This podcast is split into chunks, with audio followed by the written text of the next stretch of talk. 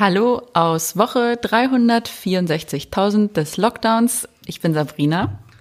Und ich bin Georg. Und das ist Folge 3 von Freie Platzwahl.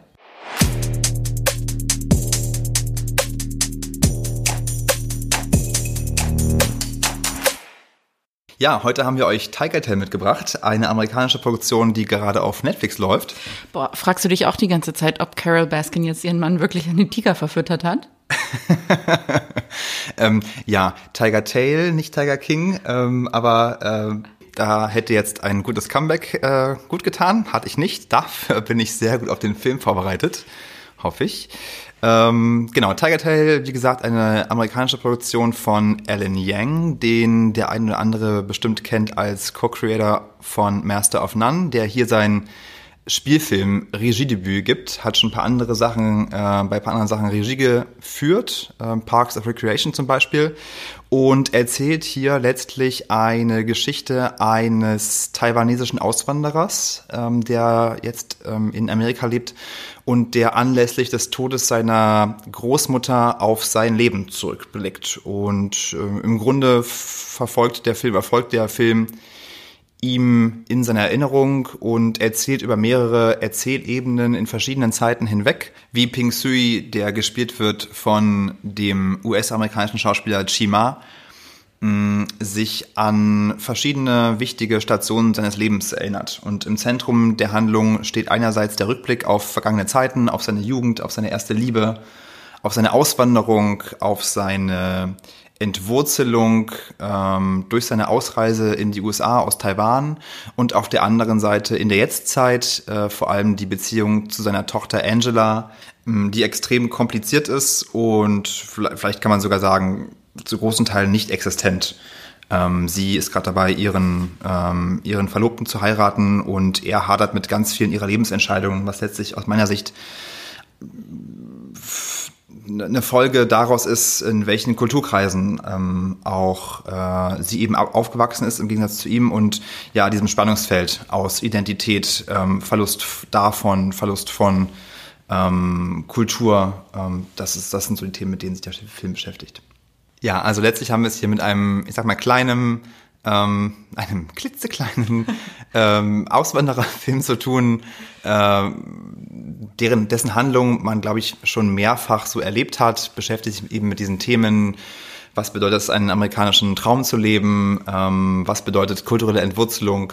Ähm, und die Frage aber, ist. Oh ja, sorry, aber auch der, der intergenerationale, was? ist Das ein Wort? Konflikt? Ab sofort ist es ein Wort. genau, der intergenerationale Konflikt, äh, Konflikt ähm, aus Wertesystemen, ähm, den man so schon vielfach erzählt bekommen hat in Filmen. Und ich glaube, die Frage ist jetzt, wie gut schafft der Film eben diese Themen zu transportieren? Ähm, ja, ist vielleicht eine ganz gute Überleitung an dich. Was, was würdest du denn sagen? Ja, also witzigerweise gibt es da zwei Seiten ähm, zu meiner Rezeption des Films. Auf intellektueller ähm, und formaler Ebene hat mich ähm, einiges gestört. Aber trotzdem hat mich auf emotionaler Ebene der Film auch sehr weh und gerührt. Ich glaube, so würde ich darauf antworten, jetzt mal in Kürze.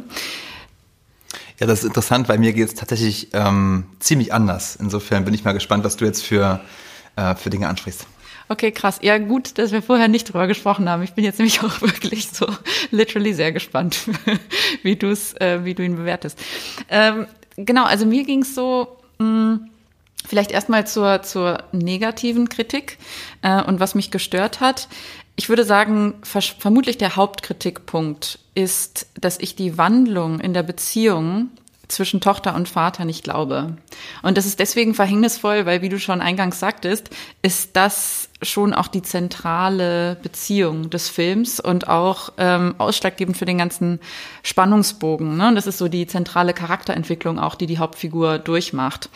Und ähm, es wird eigentlich ziemlich schnell etabliert. Irgendwie der Vater und die Tochter sind sich sehr ähnlich. Ne? Sie sind beide stur. Äh, sie haben beide eine Form von Unemotionalität ähm, und Unnahbarkeit. Sie haben, sie arbeiten hart. Ähm, sie sind verlassen worden. Ne? Wenn man jetzt ein kleiner Spoiler, ähm, dass ja die die Tochter dann auch verlassen wird von von Eric, von ihrem Partner oder Verlobten.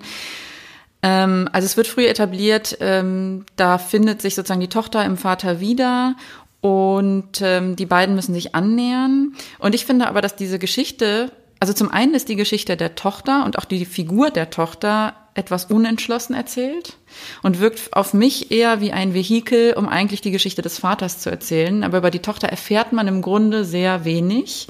Und sie bleibt für mich auch so etwas, weiß ich nicht, holzschnittartig.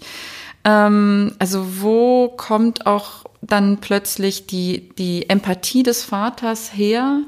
Ähm, dann frage ich mich, also die, die, die Tochter wird mh, mm, mit so, mit auch Szenen, die irgendwie formal mich so ein bisschen überrumpelt haben, äh, vorgestellt, wie zum Beispiel, dann gibt es irgendwie dieses, dieses Flash, diesen Flashback, wo sie ähm, äh, Klavier spielt. Ähm, das steht für mich da so ein bisschen alleine. Ähm, dann gibt es ähm, die Szene, wo sie verlassen wird, wo dann plötzlich also komplett, was komplett ohne sozusagen Dialog auskommt, ähm, was einfach mit irgendwie, ist das irgendwie auch ein Zeitlupe? Das, es gibt, glaube ich, nur irgendwie, es wird Musik drüber gespielt und man sieht sozusagen, es wird mit sehr wenig Bildern gezeigt, dass sie verlassen wird. Ähm, und so bleibt also für mich diese Tochter nur so sehr schnipselartig und formal irgendwie auch inkohärent diese Tochter nur dargestellt. Und ähm, ja, und das ist, glaube ich, das, was mir so ein bisschen gefehlt hat, zu verstehen, ähm, ja, es gibt die eine Szene dann, wo sie im Café sitzen, wo die Fa Tochter ihn dann konfrontiert und, und wo sie weint und wo sie sagt, du äh, hast, also interessierst du dich gar nicht für mich und warum sitzt du nur da und sagst nichts? Ähm, und das wandelt sich dann ja irgendwie sehr schnell. Dann fängt er an, ihr von früher zu erzählen, dann fahren sie zusammen nach Taiwan und irgendwie ist das ja dann irgendwie der Beginn einer neuen, eines Neuanfangs für die beiden. Und das hat sich für mich ähm, nicht glaubhaft angefühlt. Ja, also da also das, das sehe ich wirklich auch ganz genauso. Ich fand, äh, wie du auch sagst, diese, diese Wandlung sehr behauptet und eben nicht erzählt. Ähm, ich glaube auch, der, der Film äh, krankt dann an so ein bisschen, wie sagt man denn, ähm, an einer, so einer Art Malen nach Zahlen ähm, äh, Dramaturgie, äh, wo man vielleicht auch merkt, dass es eben das ähm, Regiedebüt von Ellen Yang ist. Es gibt so verschiedene Szenen, in der Tochter und Vater sich gegenüber sitzen im Restaurant und ja, der Dialog eigentlich ähm, wie so eine klassische Exposition die aktuelle Situation erklärt und dann holzschnittartig, äh, holzschnittarthaftig Dinge behauptet werden wie, du verstehst mich ja gar nicht, du warst nie ein richtiger Vater für mich. Mhm. Das ist ähm, mindestens un unelegant, würde ich sagen. Ja, und vielleicht dazu noch zum, zum, ähm, zum Thema unelegant, vielleicht noch ein kleiner Einschub. Ähm, der Film arbeitet ja auch mit Voice-Over und Voice-Over ist ja immer, also ist ja auch allgemein so ein bisschen bekannt als so die lazy Erklärbär-Lösung ähm, und als eigentlich ein selten, selten gutes Mittel, um, äh, um eine Geschichte zu erzählen. Ähm, außer bei Clueless. Einer der besten Filme, by the way, mit Voice-Over, wo es sehr gut funktioniert. Ähm, aber Gut, dann hat das Voice-Over. Oder auch bei Titanic. Was? Es gibt bei Titanic ein. Natürlich. Stimmt, stimmt. Und übrigens, okay, das ist jetzt mega off-topic, aber du hast Titanic ins Spiel gebracht. Übrigens von uns beiden einer der All-Time-Favorites, also völlig unironisch. Hatte ich die Szene, wo die beiden in Zeitlupe äh, wo sie sich an den Händen greifen und in Zeitlupe ja. aus dem Restaurant rennen an die, und durch die Küche rennen. Das ist wie wenn sie in Titanic durch den Maschinenraum rennen. So geil. Es ist einfach eins zu eins diese Szene. Genau. Daran musste ich auch die ganze Zeit denken. Genau, wo sie im Maschinenraum, wo Jack und Kate, okay, wir machen jetzt aber keine Titanic-Rezension. Aber die wird auch noch kommen. du hast total recht. Genau so ist das. Ah ja. Ich glaube auch, dass das, was mich am Film oft gestört hat, dass es ein bisschen so versatzstückartig ähm, angefühlt hat. Man kannte, man kennt die ganzen, man kennt die Bilder schon, man kennt äh, die Erzählstruktur schon. Ähm, das war für mich so ein bisschen, was ich meinte mit diesem Malen nach Zahlen. Es sind bekannte Bilder, ähm, die auch diese Doppelung, die dann später im Film kommt. Ähm, er hat seine Jugendliebe, die gezeigt wird, mit der er tanzt. Mit der ist er in dem Moment und sie sind ganz versunken und dann später wird er an die Frau verheiratet oder heiratet die Frau, die er nicht wirklich heiraten möchte ähm, und wandert mit ihr aus und dann gibt es ähm, eine Szene, in der das gleiche Lied läuft mhm. und natürlich will sie jetzt nicht tanzen und diese Doppelung dieser Szenen ähm, zum gleichen Lied, muss man dazu sagen. Und diese Doppelung der Szenen, diese Gegenüberstellung, die ist so bekannt und ausgelutscht, würde ich sagen. Mhm. Okay, aber jetzt fokussieren wir uns ja sehr stark auf die negativen Dinge. Wir wollen ja irgendwie auch Lust machen mit dem Film. Du hattest dir aber auch gesagt, dass dir ganz viele Dinge auch dann doch gefallen haben. Genau, genau. Ich möchte jetzt den Film eigentlich gar nicht so zerreden, denn es, mir haben auch Dinge gut gefallen. Also zum Beispiel, ähm, ja, die äh, meines Erachtens ist die Beziehung oder ist auch die Figur vor allem der Tochter nicht so ausgereift. Dafür finde ich aber andere Figuren wiederum sehr stark, wie zum Beispiel die Figur von, äh, also der der Frau beziehungsweise eben in der Jetztzeit dann Ex-Frau, weil sie ihn verlassen hat und mittlerweile auch neu verheiratet ist, ähm, die fand ich wiederum toll geschrieben, weil dadurch, dass alles ja aus seiner Perspektive erzählt wird ähm, und vor allem, weil der Film an, am Anfang auch den Anschein gibt, dass er, dass er sich vor allem auf seine Sichtweise konzentriert, ähm, habe ich erstmal mit Sorge irgendwie auf diese Figur geguckt, weil ich dachte, okay, das ist jetzt irgendwie das stille Mäuschen, auf dass er keinen Bock hat und äh, ihre Geschichte wird aber gar nicht beleuchtet. Und das ist aber nicht der Fall und das fand ich total schön, dass sie wirklich viel Raum bekommt und ähm, ja, auch ihre Unzufriedenheit und ihre Wünsche und ähm, sie bekommt eine Stimme und das fand ich, das fand ich total positiv. Mm, ich fand auch die Rolle der Mutter stark. Ähm, und daher, also es, es gibt da schon wirklich ähm, gute, gute Figuren und und auch und auch die auch der die Hauptfigur letztlich. Ähm, jetzt komme ich zu dem, was ich ähm, anfangs sagte. Der Film hat mich trotzdem auf emotionaler Ebene berührt. Vielleicht nicht über die über die Punkte, über die er eigentlich wollte. Ähm, aber so über, also nicht über die große Erzählung, aber ich finde, letztendlich ist dieser Film keine große Erzählung. Er erzählt eigentlich ein ganzes Leben und er hat, will irgendwie fast etwas irgendwie Eposartiges sein, ist dann aber eben doch nur ein 90-minütiger, wie du sagst, kleiner Film irgendwie. Ähm, der ein Leben eigentlich dann doch auf kurze Stichpunkte nur reduziert und trotzdem in so kleinen universellen Details hat er mich dann sehr gerührt. Zum Beispiel, wenn er, ähm, wenn die Hauptfigur auf Facebook reconnected mit seiner ersten Liebe und dann schickt er ihr Fotos irgendwie von den Blumen und äh, das ist so, ich finde das irgendwie so herzzerreißend. Vielleicht, weil ich da irgendwie, das ist so, das sind so, so Boomer- Facebook-Chats und so Boomer-Fotos irgendwie. Diese, diese, meine Mutter würde auch sein Bild schicken. Ja, so Bilder von so ähm, Geranien ja, oder genau. Rosen. Und dann ist die einfach darauf, das ist aber schön. Ich habe heute ähm, gegärtnert und ich habe das gemacht, genau. Ja, ganz, ganz, ganz gut beobachtet. Ja, total. Genau, es ist weniger der große Spannungsbogen, der mich da eben emotional abholt, sondern einfach, ja, diese kleinen Details, wie er einsam zu Abend ist. Ähm, und dann muss ich auch sagen, äh, es geht ja letztendlich, ja, wir haben jetzt viel darüber gesprochen, dass es eine Einwanderergeschichte ist. Es ist aber auch eine Geschichte von Männern, die keinen Zugang zu ihren Gefühlen haben. Ne? Äh, da denke ich gerade wieder an Tyler Rake, Folge 1. Ähm, und diese Männer, die irgendwie keinen Zugang zu ihren Emotionen haben oder auch gelernt haben, eben da komplett dicht zu machen, um eben nach vorne zu blicken, um eben auch diese Schritte zu gehen, äh, auszuwandern etc.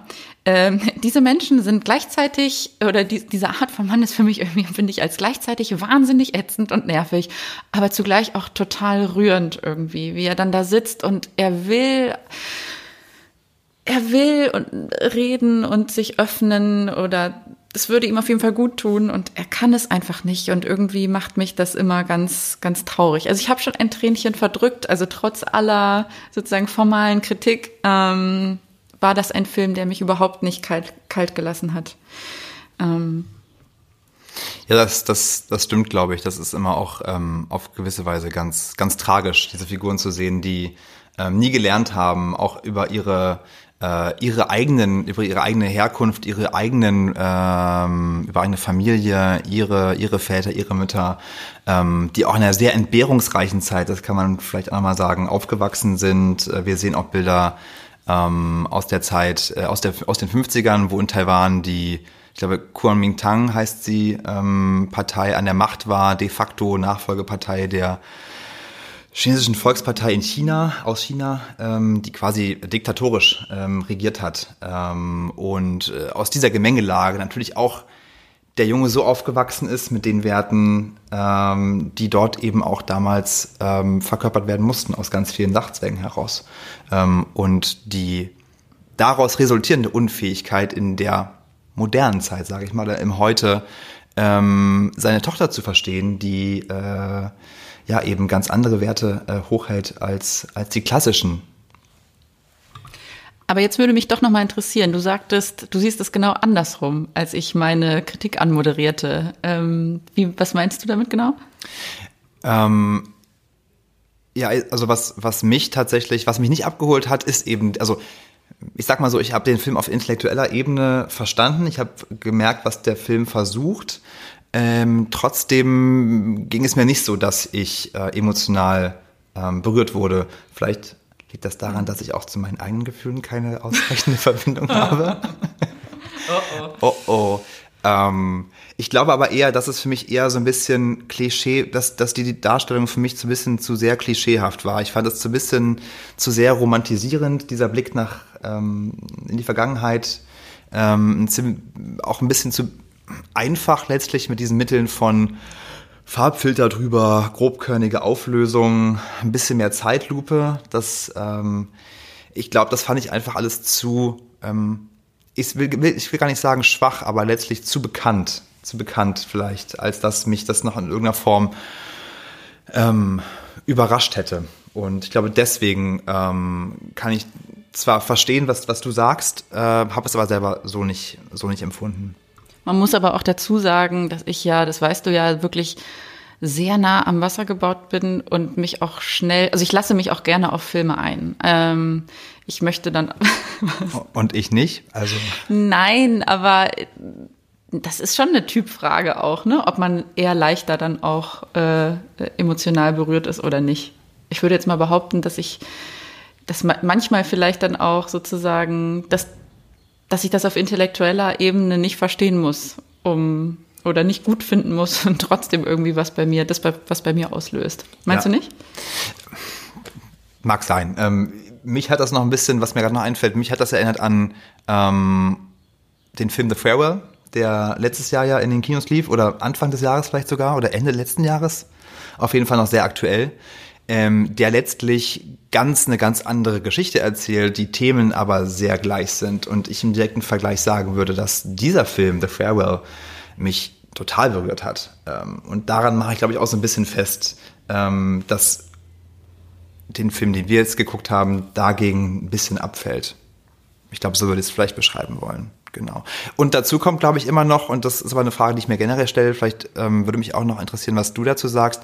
Ich finde, dass ähm, ich als ähm, jemand, der in, Deu in Berlin aufgewachsen ist, rein deutsche Eltern hat, eine rein weiße Historie sozusagen hat, ähm, mir fällt es immer gar nicht leicht, mich mit den, mit, mit den Zwängen oder dieser, diesen Themen von Identitätsverlust, kultureller Entwurzelung zu wirklich zu identifizieren. Ich habe immer das Gefühl, ich kann das gar nicht so richtig nachempfinden.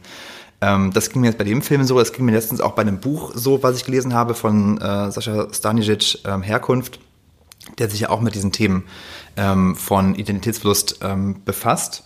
Ähm, ja, als Jugoslawe, also aufgewachsen in einem Land, das es heute nicht mehr gibt. Und mir hat das Buch sehr gut gefallen, aber ich hatte dort eigentlich die gleiche Frage, wo ich dachte, ah, vielleicht fehlt mir auch der, der emotionale, der oder der, der, der Identitätszugang dazu, weil das ist, was ich nur vielleicht auch nur bis zum gewissen Grade abstrakt verstehen kann. Mhm. Ähm, ja. Boah, ja, das ist eine schwierige Frage, weil eigentlich würde ich jetzt mal sagen, ein guter Film schafft es, dir das zu vermitteln. Aber das stimmt natürlich so auch nicht zu 100 Prozent, weil ich denke, du wirst immer einen anderen Zugang zu einem Thema haben, wenn es dich selbst auch persönlich betrifft. Von daher bleibt da vielleicht immer der letzte Schritt, den man eben nicht gehen kann, ähm, als jemand, der diese Erfahrung nicht durchlebt hat. Ähm, ich glaube aber schon, dass es vielleicht auch ein besserer Film auch noch mehr geschafft hätte, dich dorthin zu bringen, oder? Ja, mm, Ich meine, letztlich war ich ja auch noch nie auf der Titanic und trotzdem ist das. okay, ist vielleicht ein bisschen ähm, inappropriate, das jetzt so anzuführen. Das kann vielleicht nicht drin bleiben im Podcast. Okay, aber dann ich habe eigentlich jetzt alles dazu gesagt, was ich dazu sagen wollte. Wie gesagt, es ist auch kein irgendwie großes Epos. Es ist irgendwie ein relativ kleiner Film. Er ist relativ schnell besprochen, ist mein Eindruck. Ähm, von daher würde ich jetzt sagen, es ist Zeit für unsere, für unsere Rubrik Snacktime. Wir haben sie gar nicht benannt, oder? Ich würde sagen, wir nennen sie Snacktime. Okay. Snacktime. Und ich bin wieder dran, ne? weil du hast letzte Woche mal, äh, du hast mich letztes Mal wirklich sehr überrascht mit einem ähm, guten, guten, flüssigen Snack. Hm, was habe ich gegessen? Ich kann leider jetzt nicht wieder so krass nachlegen wie bei Tyler Rake. Ich habe, ich war lazy. Es war spät ähm, und ich hatte richtig Bock auf diesen, der stand im Kühlschrank, dieser Glaspot Sylter Schokopudding. Der ist lecker. Oh ja, ich weiß, aber das ist diese, das ist diese, ähm, diese, diese, das sind diese Gläser mit diesem grün-weißen Label, ne? Exakt, die eigentlich Salatsoßen machen, aber sie machen auch Pudding und rote Grütze und Vanillesoße und der Schokopudding ist mega. Müssen wir eigentlich jetzt nur kurze Zwischenfrage äh, jetzt auch sagen, dass es auch andere Marken gibt? Ist das für ja. uns schon relevant? Es gibt natürlich auch andere Marken. Wir sind nicht gesponsert. No one cares. Aber ja, Schokopudding äh, ist toll, weil man kann es irgendwie so geil direkt aus der aus dem Glas ähm, löffeln. Ähm, ja, das ist diesmal ein ganz einfacher Snack. Ja, geil. Sowieso. Die besten Snacks sind meistens die, die genau eine Zutat haben, die man einfach so aufmachen kann und wegsnackt.